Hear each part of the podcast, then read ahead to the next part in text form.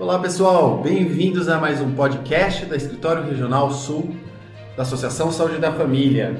Hoje, dia 8 de junho de 2020, nós temos o boletim 65 e dois convidados da mesa técnica para falar para vocês. Bom, pessoal, muito bom estar com vocês. Eu sou o Everton, eu sou médico de família, estou compondo a mesa técnica e hoje aqui apoiando o Felipe nesse desafio, podcast.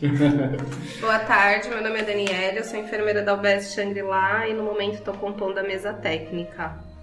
Muito bem. E aí, nessa segunda-feira, Everton, o que, que nós temos aí de novidade para a rede?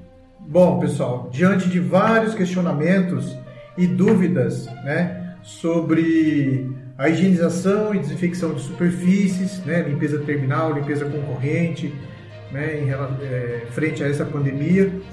É, a, a, prefeitura é, lançou um POP sobre higienização né, e desinfecção de superfícies. Então esse documento está validado e já está disponível na, no site, né, no site Corona Rede. Muito bom. Então aí vai apoiar bastante vocês em relação às dúvidas, a, a limpeza concorrente, limpeza terminal, que aí é nas unidades. importante, né? né? Que é super importante. E agora, antes não tinha, agora nós temos esse documento validado uhum. né? aí no, no site Corona Rede. A gente até abordou nos podcasts anteriores com, com o Júlio, mas aí vem esse documento que acho que dá uma uniformizada maior, né? Dá um respaldo maior. Dani, então fala pra gente do segundo ponto. É, hoje nós fizemos a atualização do documento norteador número 12, que fala sobre as normas e rotinas de coleta de suave dos exames PCR-RT pela FIP. Esse, esse documento ele vive numa constante atualização, então a gente sempre tem que estar de olho nele na plataforma, né? Hoje, exclusivamente, a gente é, incluiu é, a indicação de coleta para os casos é, sintomáticos e assintomáticos das SRTs e das SAICAS. Então, para os moradores das residências terapêuticas e crianças, adolescentes e funcionários de SAICAS e Casalar. E também a gente é, incluiu a orientação referente ao cadastro no GAL das amostras dos, da Síndrome Respiratória Aguda Grave, dos casos de óbito e nos casos de surto. Então, nesses casos, vou repetir: síndrome respiratória aguda grave, óbito e surto, nós devemos cadastrar a amostra no GAL. Por quê? Porque a FIP está fazendo uma alíquota para o Instituto Adolfo Lutz. Então, a amostra ela vai enviada para a FIP, nesse caso.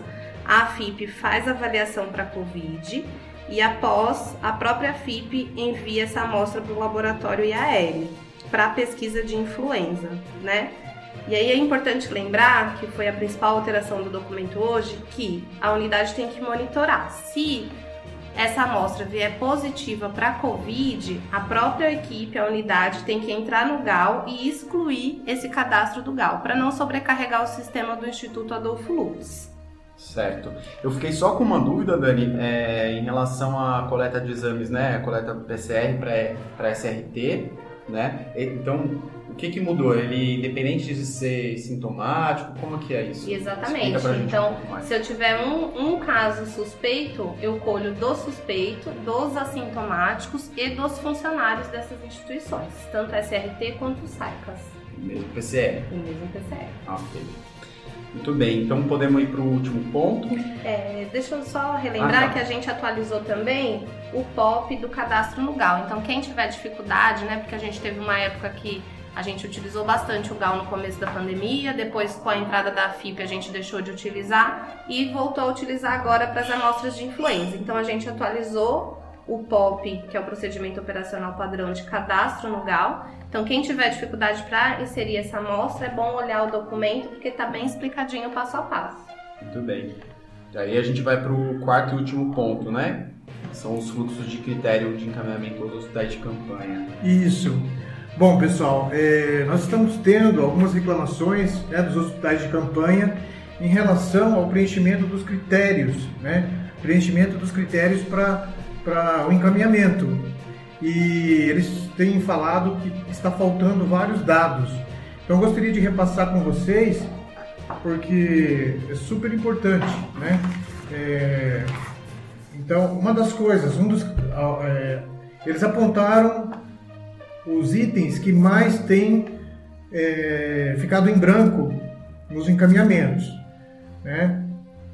É, o peso, que é um critério assim, super importante, porque, inclusive, né, se o paciente tem mais de 110 quilos, ele não é elegível para um hospital de campanha. Então, é o peso, o Glasgow e os sinais vitais em geral. É super importante é, essa questão. E reforçando também, né, não só isso, mas é importante que o, o formulário né, seja preenchido, seja totalmente preenchido, com a história clínica, né, é, o exame físico, sinais vitais, incluindo PA, frequência cardíaca, frequência respiratória, temperatura do paciente, né, a saturação, tudo isso é, é, é super importante e também os exames laboratoriais. Todos os exames que o paciente tiver, é importante vocês é, mandarem juntos. Essa informação é importante, né, doutor? A gente lembrar que isso, essas informações vão ajudar no cuidado desse paciente, né? Isso. Não é só uma questão de, ah, é preencher. Não. É, essa informação é super importante para a pessoa que estiver lá dar os cuidados adequados, né? Isso, com certeza vai agilizar o processo de cuidado, o plano de cuidado desse paciente quando ele chegar lá. Todos os documentos, né? Se ele por acaso fez algum outro documento, algum outro exame, tem raio-x ou se por acaso tiver tomografia ou qualquer outro exame recente, é importante que vocês anexem a, ao encaminhamento, tá bom? Ainda em relação ao fluxo de encaminhamento para o hospital de campanha, né, e aos critérios, um dos critérios é anexar a ficha de notificação. Isso também foi atualizado no documento hoje, é o documento norteador número 5 Antes, né, anteriormente, a orientação era que todo paciente que a gente encaminhasse ao hospital de campanha, a gente preenchesse a ficha de síndrome respiratória aguda grave.